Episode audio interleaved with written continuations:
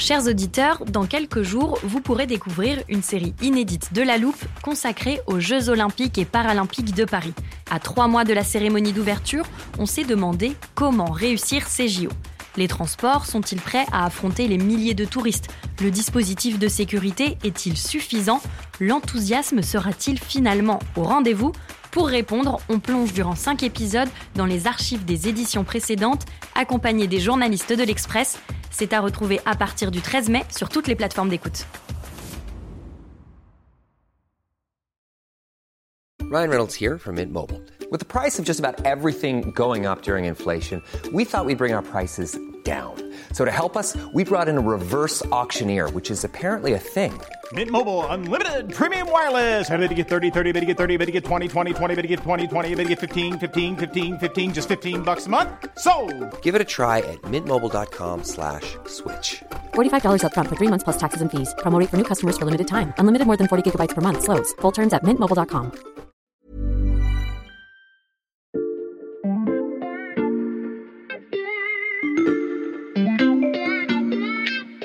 Salut, c'est Xavier Yvon. Nous sommes le lundi 23 mai 2022. Bienvenue dans La Loupe, le podcast quotidien de l'Express. Allez, venez, on va écouter l'info de plus près.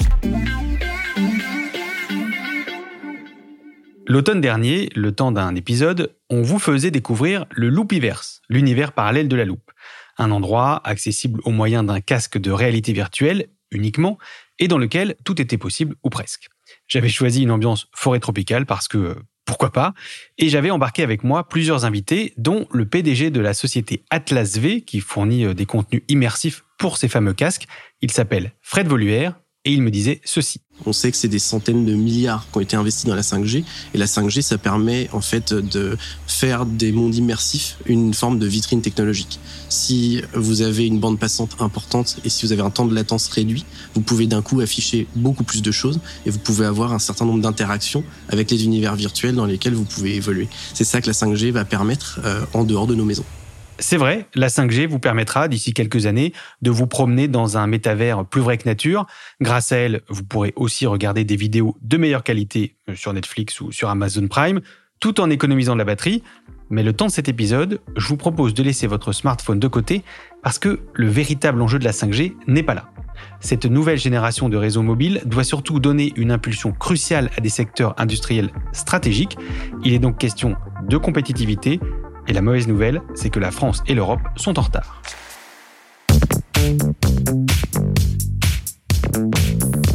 Tiens Xavier, j'ai retrouvé la vidéo dont je te parlais, je te laisse appuyer sur play. Est-ce que vous ne craignez pas en nous disant ça d'incarner cette écologie anti-progrès, Eric Piolle? Je sais pas, moi, est-ce que le progrès, c'est de pouvoir euh, regarder des, des films porno euh, en, en HD Oula, je sais pas trop dans quoi tu vas nous embarquer, mais on va prendre les choses dans l'ordre. D'abord, je te présente pour nos auditeurs Anne Kagan, chef de rubrique Tech à l'Express. Salut. Salut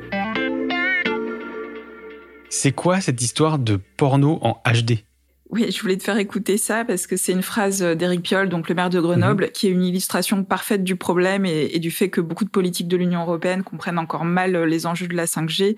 Et euh, on voit aussi d'ailleurs au, au niveau du public et des citoyens qu'il y a encore beaucoup d'inquiétudes sur le sujet, alors que les analyses de l'Agence nationale de sécurité sanitaire sont en fait très rassurantes et ne relèvent pas de nouveaux problèmes euh, qui seraient liés à la 5G. Il n'y a pas de risque nouveau lié à la 5G. Ce qu'on sait, sur la base de 28 000 études, sur la base d'un déploiement dans 22 pays, c'est qu'il n'y a pas d'impact sur la santé. Nos experts ont aujourd'hui conclu qu'il était peu probable que le déploiement de la 5G constitue de nouveaux risques. Mais pourtant, euh, les objectifs de déploiement de la 5G en France et en Europe sont actés. Oui, ils sont tout à fait actés. Euh, 2025, l'objectif est d'avoir euh, une couverture euh, ininterrompue de toutes les zones urbaines et de toutes les zones habitées d'ici 2030.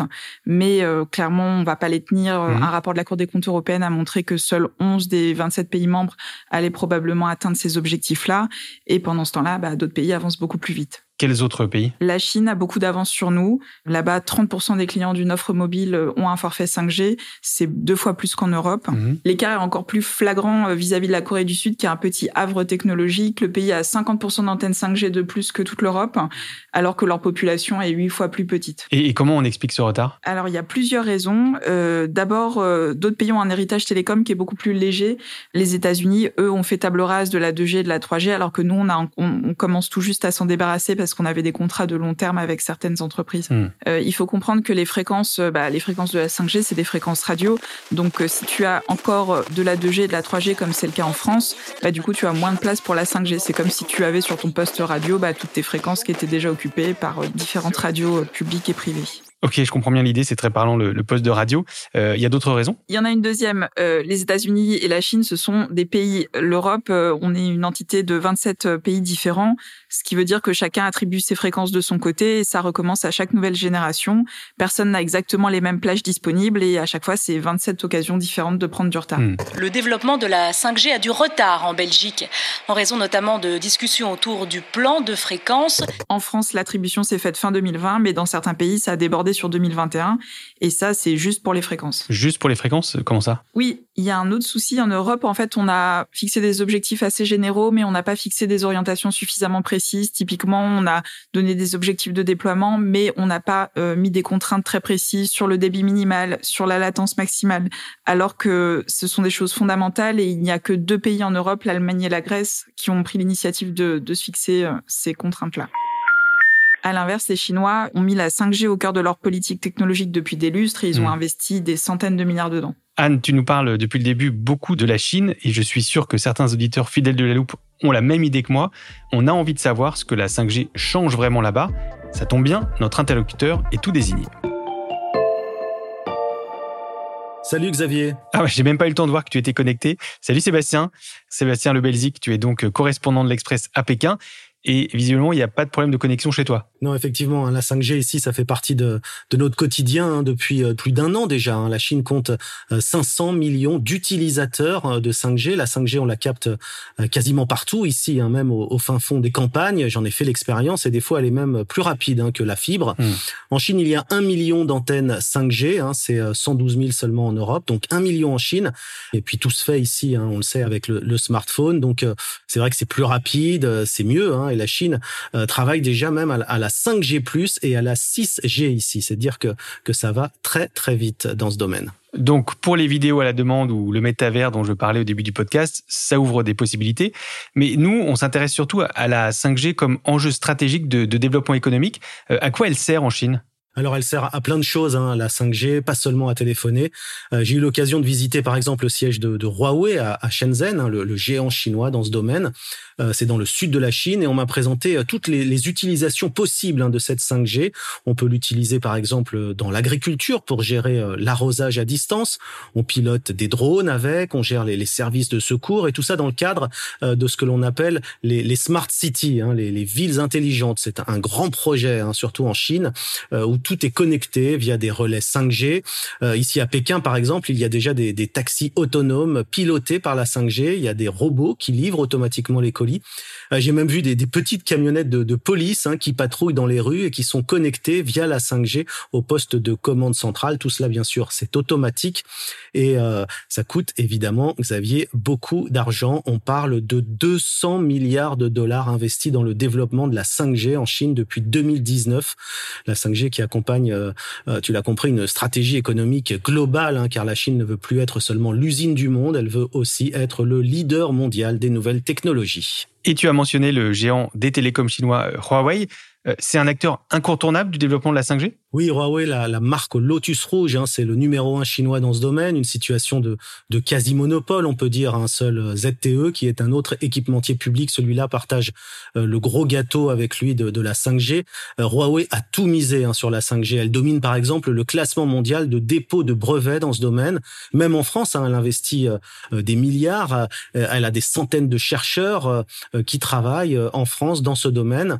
Alors si en Chine c'est plutôt facile hein, pour elle, car les entreprises étrangères ont, ont peu d'espace ici pour travailler, eh bien l'étranger c'est quand même une autre affaire, hein, puisque Huawei a été exclu de la 5G dans, dans plusieurs pays, dont les États-Unis, euh, la Grande-Bretagne et plusieurs pays européens. On accuse notamment Huawei d'être euh, un cheval de Troie en fait des services secrets chinois et d'espionner ses clients au profit de la Chine, ce que dément évidemment euh, Pékin.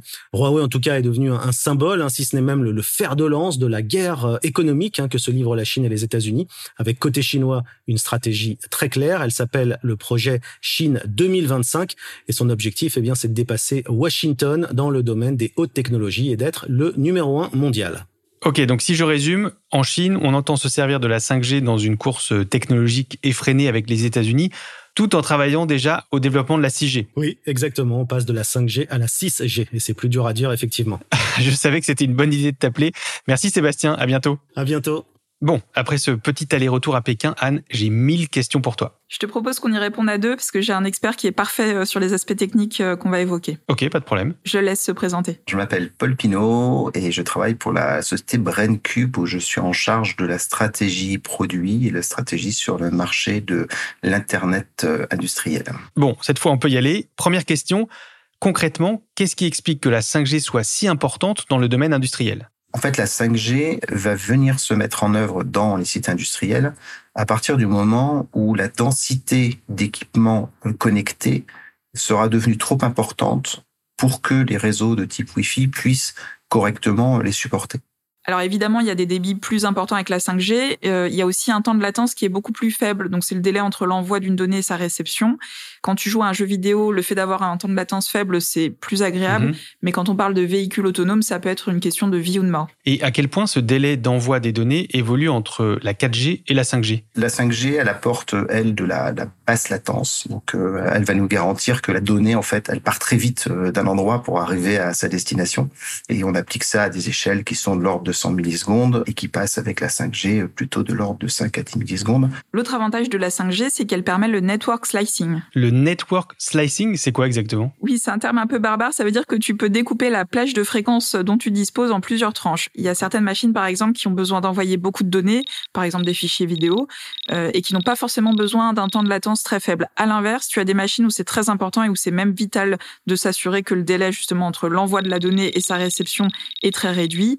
Par exemple, sur une opération chirurgicale euh, où le médecin opère à distance avec des instruments automatisés, là, tu as vraiment hmm. besoin que le, le temps de latence soit très faible. Donc, on va trier tout ça en fonction des besoins et de leur importance et on va leur allouer les tranches euh, de plage adéquates et tu peux indiquer quelles sont les tranches qui peuvent éventuellement subir des ralentissements réseau sans que ce soit trop gênant et celles qui, à l'inverse, ne doivent absolument pas être concernées par ça et doivent toujours être préservées en priorité. En fait, c'est comme dans le trafic automobile quand on laisse passer les ambulances. Oui, c'est ça. De la voiture autonome aux opérations chirurgicales connectées, les applications de la 5G peuvent donc toucher à des domaines technologiques très différents. On a des exemples aujourd'hui, en fait, de robots hein, qui vont se déplacer dans des stocks pour aller chercher les pièces et pour les ramener sur la chaîne de production ou pour les ramener sur euh, une zone où ils vont être colisés. Voilà, donc ces, systèmes-là aujourd'hui, ils sont quand même assez répandus dans les entreprises et c'est tout à fait ce genre de système qui va pouvoir bénéficier de cette connexion-là euh, dans l'avenir.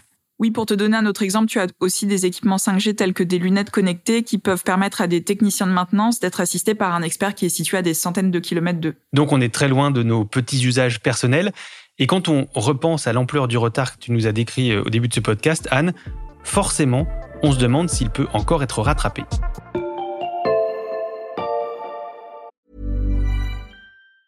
Hey, I'm Ryan Reynolds. Recently, I asked Mint Mobile's legal team if big wireless companies are allowed to raise prices due to inflation. They said yes. And then when I asked if raising prices technically violates those onerous two-year contracts, they said, "What the f*** are you talking about? You insane Hollywood ass."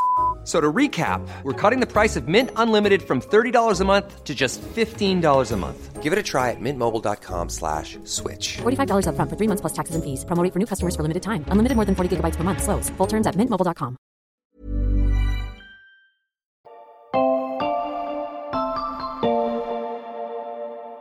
Là, tu vas me demander si c'est un problème de financement, Xavier. Ok, tu anticipes ma question. Est-ce qu'on peut tenter de résorber le retard français en investissant massivement dans la 5G alors c'est sûr que des aides euh, de la France ou de l'Europe, ça peut forcément mettre de l'huile dans les rouages. Après, il y a peut-être aussi une question qu'il faut qu'on se pose, c'est euh, la grille de tarifs des abonnements, parce que tu, tu le sais peut-être pas, mais en fait, hmm. ton forfait mobile, ça fait partie des moins chers du monde. En France, l'offre mobile la plus compétitive, elle est à 13 euros. Pour te donner un ordre de comparaison, c'est 19 au Royaume-Uni, 47 euros en Allemagne et 63 hmm. euros aux États-Unis. Donc c'est très positif évidemment pour l'inclusion numérique bah, des personnes qui ont de faibles revenus, mais euh, évidemment quand toute la population paye ce type de tarif, ça laisse moins de marge de manœuvre aux opérateurs pour moderniser leur réseau. Arthur Dreyfus, le président de la Fédération française des télécoms, indiquait d'ailleurs en, août 2021 qu'il était peut-être un peu étrange qu'un produit qui permet de faire autant de choses qu'un forfait, donc travailler, se divertir, etc., ne coûte en fait pas plus cher qu'une pizza. La comparaison est frappante en effet. Euh, il faudrait donc dynamiser le réseau au prix peut-être d'une hausse de nos abonnements. Oui, mais il y a encore et surtout un enjeu bien français dont on n'a pas parlé avec la 5G. Ok, je t'écoute. La 5G, c'est le premier réseau avec lequel on va pouvoir déployer de façon vraiment facile son propre réseau privé. Et en quoi c'est un enjeu? Je vais laisser Paul Pinot nous expliquer. La problématique que l'on rencontre en France, c'est qu'on a une surface minimum euh, qui, euh, qui jusque-là était demandée, et une surface minimum qui était de 100 km, donc ce qui représente une belle surface, très adaptée à un aéroport par exemple mais vraiment peu adapté à un site industriel classique.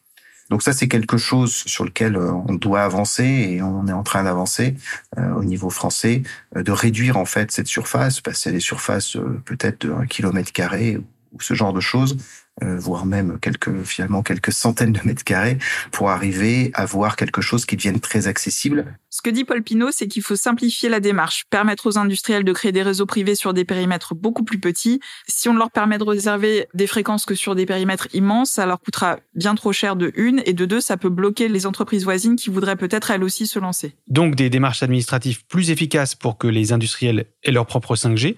Euh, on a d'autres pistes de solutions pour combler le retard français? Oui, il faut aussi informer les industriels sur ce qu'ils peuvent faire concrètement avec la 5G et aussi les aider à tester toutes ces possibilités-là. L'Allemagne le fait très bien avec ses instituts de recherche appliquée et pour Paul Pinot, c'est vraiment un enjeu capital pour notre compétitivité à long terme. Globalement, les autres pays se posent pas trop cette question-là. Ils ont une technologie, euh, elle fonctionne, elle a des avantages.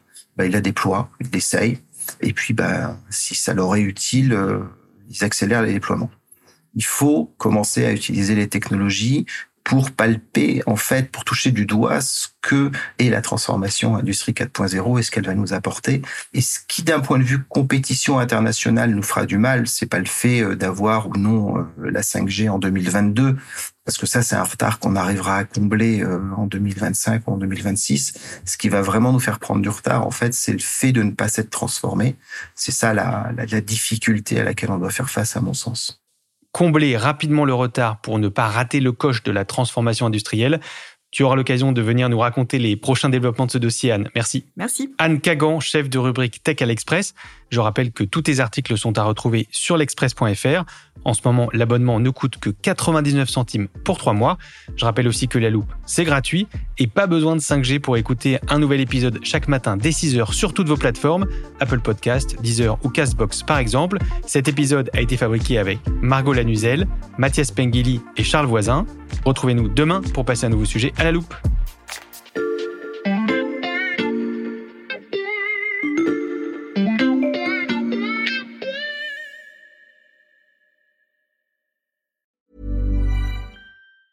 Planning for your next trip? Elevate your travel style with Quince. Quince has all the jet setting essentials you'll want for your next getaway, like European linen, premium luggage options, buttery soft Italian leather bags, and so much more. And is all priced at 50 to 80% less than similar brands. Plus, Quince only works with factories that use safe and ethical manufacturing practices. Pack your bags with high-quality essentials you'll be wearing for vacations to come with Quince. Go to quince.com slash pack for free shipping and 365-day returns.